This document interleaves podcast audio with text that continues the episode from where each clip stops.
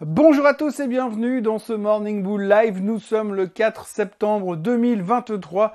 Aujourd'hui, on va attaquer notre première semaine complète euh, sur le mois de septembre. Bon, c'est vite dit puisqu'aujourd'hui, 4 septembre, c'est Labor Day aux États-Unis. Les marchés sont donc fermés du côté euh, de l'autre côté de l'Atlantique, ce qui veut dire que les volumes vont être réduits à pas grand-chose et on aura le temps de discuter, de tergiverser et de réfléchir encore sur ce qui s'est passé la semaine dernière sur les non-farm payrolls. On aura le temps de se poser des questions sur ce que Monsieur Roubini a parlé, parce que oui, il a parlé ce week-end, enfin juste en fin, de, semaine. Et puis on aura aussi l'occasion euh, de commencer à observer gentiment ce qui est en train de se passer sur le pétrole, parce que visiblement personne ne veut en parler, donc je vais marteler régulièrement euh, le, fait que le baril est en train de casser des niveaux assez euh, spectaculaires et qui pourrait nous emmener bien plus haut.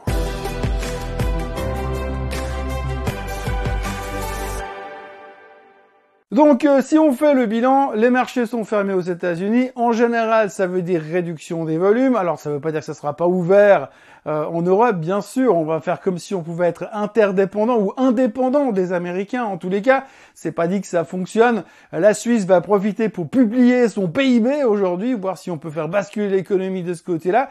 Et puis, euh, eh bien, les Allemands publieront leur trade balance et Madame Lagarde parlera. Et vu les chiffres qu'on a vus ces derniers temps en Europe, on peut s'attendre à Madame Lagarde vienne encore une fois nous dire que elle veut combattre l'inflation, donc il va falloir être sérieux et sévère au niveau de la hausse des taux, donc il faut encore s'attendre à de nouvelles hausses du côté de la BCE, mais ça c'est pas forcément une surprise. Non, ce qu'il faut retenir surtout, c'est les non-farm payroll de vendredi. Alors, on en a déjà un peu parlé dans le Swiss Bliss, mais ce qu'il faut retenir, c'est qu'on attendait 170 000 créations d'emplois, c'est sorti à 187 000, donc c'est un petit peu trop fort par rapport à ce qu'on attendait. Et en ce moment, on n'aime pas trop quand l'emploi il est fort, hein, parce qu'on a besoin d'avoir un emploi faible pour pouvoir dire oui, ce que fait la Fed fonctionne.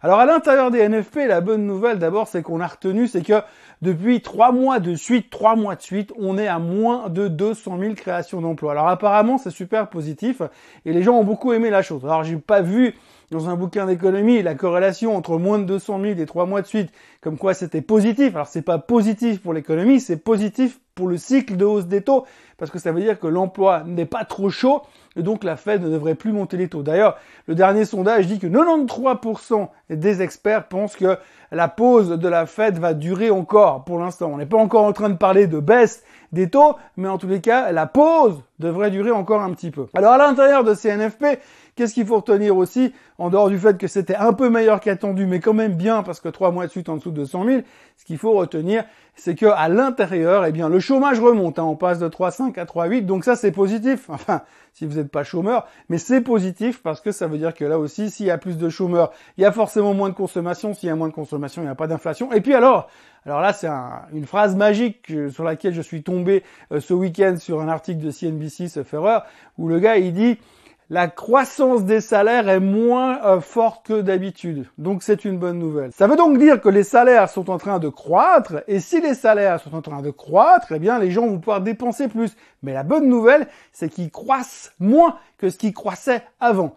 Donc c'est une bonne nouvelle. Enfin, comme vous le voyez aujourd'hui, on l'a déjà dit et répété plusieurs fois, on aime bien avoir des mauvaises nouvelles parce que c'est des bonnes nouvelles puisque ça empêchera la fête de monter les taux et tout se résume uniquement à ça. Il y a aussi un truc qui est assez rigolo, euh, j'en ai déjà aussi parlé dans le Swiss mais j'aimerais bien revenir là-dessus encore une fois, c'est les corrections euh, sur les chiffres de l'emploi. Ils ont donc corrigé deux fois les chiffres de l'emploi sur ces euh, derniers mois. Donc le mois de juin a été révisé à la baisse de 80 000 emplois et le mois de juillet a été révisé à la baisse de 30 000 emplois. Ce qui fait que sur ces deux mois, eh bien, on a une réduction de 110 000 créations d'emplois. Donc ça aussi, c'est une bonne nouvelle. Alors ce qui est assez intéressant, c'est que finalement, oui, c'est une bonne nouvelle parce qu'il y a eu moins de créations d'emplois, donc c'est bon pour la Fed. Par contre, ça veut dire quand même que l'économie ralentit, mais ça, pour l'instant, on s'en fout, c'est pas le sujet. Mais de l'autre côté, ce qui est assez incroyable, c'est que juin, les chiffres étaient faux, juillet, les chiffres étaient faux, et là, on s'excite sur les chiffres du mois d'août, alors qu'on vient d'avoir deux fois de suite des chiffres qui sont faux, alors pourquoi ceux-ci seront vrais? Et c'est vrai que c'est assez symptomatique parce que quand on regarde les publications des chiffres euh, des NFP depuis des années et des années, c'est pas la première fois qu'ils nous font le coup. Oh, on a oublié 100 000 personnes. Ouais, 100 000 personnes, c'est quoi? C'est que dalle Qui sait que ça intéresse 100 000 personnes qui vont bosser ou qui vont pas bosser? Ça va rien changer du tout. Enfin, si vous n'êtes pas une des 100 000 personnes, encore une fois. Mais c'est vrai que pour l'instant, on voit que les autorités sont pas plus au clair que nous finalement, puisque même sur leur publication des chiffres trimestriels, eh ben, ils arrivent quand même à être faux. Euh, donc du coup, ils corrigent au fur et à mesure, et nous, on réagit immédiatement sur des chiffres qu'on sait déjà qu'ils vont être corrigés dans trois mois. Donc c'est juste n'importe quoi, mais c'est pas grave, on continue à trouver ça comme étant une bonne nouvelle parce que la Fed ne montera plus les taux. Merci, merci l'économie, ça fait plaisir de voir des choses aussi fantastiques régulièrement, mais là c'est vraiment quelque chose d'impressionnant de voir comment on se fait balader sur des chiffres qui sont bidonnés et qu'on réagit sur des chiffres qui sont bricolés en supposant qu'on a anticipé l'économie pour plus tard. Ça, c'est à méditer. La semaine dernière, début du mois de septembre, pas mal d'experts en finance sont venus nous faire des prévisions pour le reste de l'année. On en a parlé dans euh, la vidéo de vendredi, sauf erreur. Et aujourd'hui, eh bien, je vous avais dit d'ailleurs, probablement qu'on va avoir droit à Monsieur Roubini, hein, l'empereur des analystes, euh, des économistes, qui va venir donner son avis sur la suite des événements. Ça n'a pas manqué. Euh, vendredi après-midi, Monsieur Roubini a parlé. Alors c'est assez, rigolo parce que d'habitude Roubini c'est un bear, un bear de chez bear, euh, le gars qui voit qu'on va tous mourir, que le marché va s'effondrer, que l'économie va à zéro, bref une catastrophe à, chaque fois qu'il parle.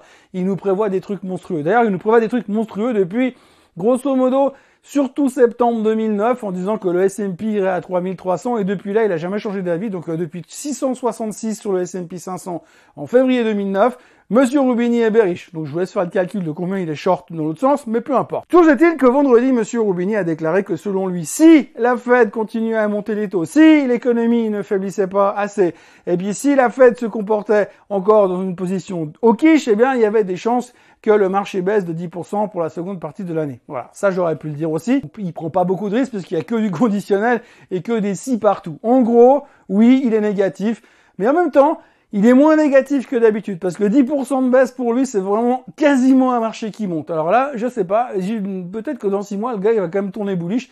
Il sera peut-être là le moment qu'il faudra euh, commencer à utiliser pour vendre. Et puis alors, la chose qu'il faut observer absolument ces prochains temps, c'est le pétrole. Regardez le graphique du pétrole, vous voyez qu'on a cassé la résistance, vous voyez qu'on est en train de partir en direction des 93 dollars, ça c'est le WTI, et vous voyez que les moyennes mobiles se sont croisées, donc 50, 200 jours qui se croisent à la hausse, ça veut dire quoi? Ça veut dire Golden Cross, ça veut dire euh, tendance positive sur le baril, et ça c'est pas forcément une bonne nouvelle pour l'inflation. Alors c'est vrai que pour l'instant on le met de côté, parce que les gens font pas trop attention à ce genre de choses. Oui, c'est pas très grave, le pétrole il monte un peu, puis après tout, bah quoi, on paiera l'essence 3, on paiera l'essence 3, 3 francs le litre, ça changera quoi à nos vies? De toute manière, on roule tous en voiture électrique, donc c'est pas réellement un gros problème. Néanmoins, on voit que le pétrole s'envole gentiment et on sait que quand il arrive en direction des 90 dollars, eh bien, on commence quand même à parler de récession. Non parce qu'aujourd'hui, tout le monde regarde les taux, tout le monde regarde le fait que la Fed ne montrera plus les taux, mais plus personne ne s'inquiète du fait que potentiellement le marché pourrait ralentir, que potentiellement le consommateur est mal en point, parce que le consommateur est mal en point. On n'arrête pas d'avoir des indications de ça, mais le marché s'en contrefou. Le seul chose, la seule chose qui intéresse les marchés, c'est le fait que les taux ne montent plus. Et une fois qu'on aura obtenu cette certitude, après, on pourra se concentrer sur le fait qu'on est peut-être dans une période un tout petit peu délicate pour le consommateur et euh, pour, pour la, la, une éventuelle récession. Je ne vais pas dire qu'il va y avoir une récession, mais puisque tout le monde aujourd'hui est convaincu qu'il n'y en aura pas, mais c'est vrai qu'aujourd'hui, quand on voit certains points d'indication sur le consommateur, il y a quand même de trois doutes. Mais c'est pas le sujet. Ça, on y reviendra plus tard. Ce qui nous intéresse aujourd'hui, c'est les taux qui ne doivent plus monter.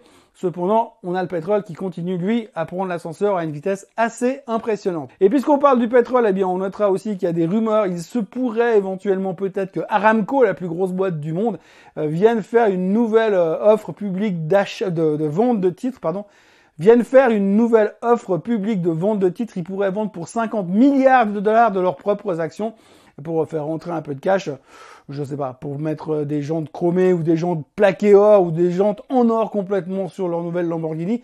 Je ne sais pas, mais en tous les cas, on parle d'une nouvelle offre de Aramco qui remettrait encore des titres sur le marché. Et puis, c'est à peu près tout ce que l'on peut raconter aujourd'hui parce que c'est très calme. On notera que la vol est au plus bas, on notera que la confiance est au plus haut, on notera que le mois de septembre est un mauvais mois, on le sait tous, mais pour l'instant, on a une espèce de sérénité assez impressionnante et les marchés tiennent. Donc, on va pas aller contre la tendance, mais c'est vrai qu'on a quand même par moments l'impression qu'il y a une certaine fatigue, mais néanmoins, eh bien, on a toujours cette conviction voir le côté optimiste des choses. Alors on va continuer à se laisser porter par la vague, mais quand même, il y a deux, trois trucs qui clignotent à droite à gauche qui sont un tout petit peu bizarres. Mais on aura l'occasion d'en reparler quand les marchés seront vraiment ouverts et quand les Américains seront vraiment avec nous. Et d'ici là, eh bien, il me reste à vous recommander, à vous encourager, à vous abonner à la chaîne Suisse Côte en français, à liker cette vidéo, à la partager et à revenir me voir demain matin pour un nouveau Morning Bull Live. Passez une excellente journée. Bye bye.